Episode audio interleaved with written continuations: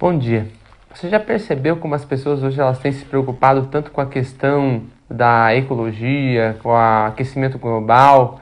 Elas hoje se preocupam com aquilo que de repente no passado não nem se falava muito. Eu me lembro quando era pequeno, as pessoas quase não falavam sobre isso, sobre aquecimento global, sobre é, desmatamento, apesar de isso ter acontecido, a grande maioria dos problemas que nós temos hoje tem acontecido nessa época e um pouco antes disso, mas as pessoas elas não falavam quase nisso. Por que hoje as pessoas elas têm falado tanto é, sobre isso?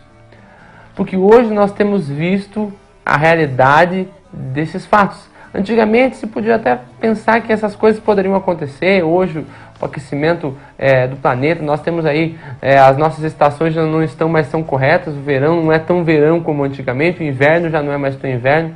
E hoje a gente começa a perceber isso e a gente começa a olhar o prejuízo do passado. Sabe que a nossa vida espiritual é da mesma maneira.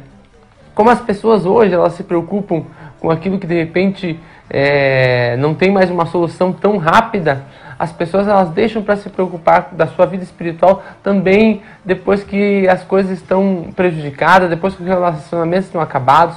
A gente vê normalmente nos casamentos, o marido e a esposa não percebem que as coisas vão bem até que chega uma hora que tudo explode, a, a, o problema está ali armado ou com os filhos da mesma forma as pessoas elas vão passando ali é, um pano quente na situação e quando ela realmente explode, as pessoas começam a se preocupar é, com aquilo e tentam mudar. Mas na realidade, nós temos que nos preocupar com aquilo que nós temos feito hoje, não depois que nós vemos o problema tentarmos resolver ele. O que, que isso significa? Que, que na, com a nossa vida espiritual, quando nós falamos de espiritualidade, nós temos que nos preocupar com o que nós estamos deixando aqui. É, imagine é, depois que você morresse, né, se você é, morresse, o que as pessoas falaram de você?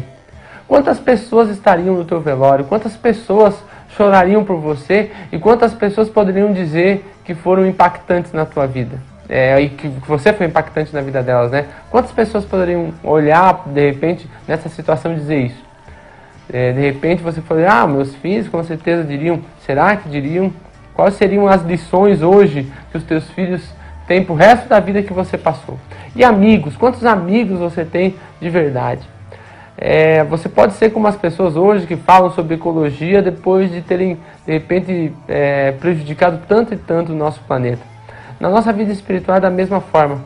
Nós não precisamos é, destruir a nossa vida espiritual para começarmos a nos preocupar com ela. Às vezes as pessoas falam assim: ah, eu não preciso de Deus, está tudo bem, eu, eu, estou indo muito bem, a minha vida está boa, eu não preciso buscar Deus.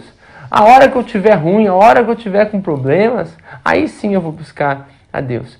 Não deve ser feito dessa forma de jeito nenhum, porque na realidade nós temos que buscar a Deus para nós deixarmos pegadas espirituais, para que quando nós se vamos, nós fomos, né, quando nós morramos, as pessoas possam olhar para a gente e dizer assim, puxa, essa pessoa deixou é, coisas muito importantes, coisas que posso transferir para os meus filhos, posso transferir para as outras gerações. Sabe que as pessoas podem dizer isso de nós?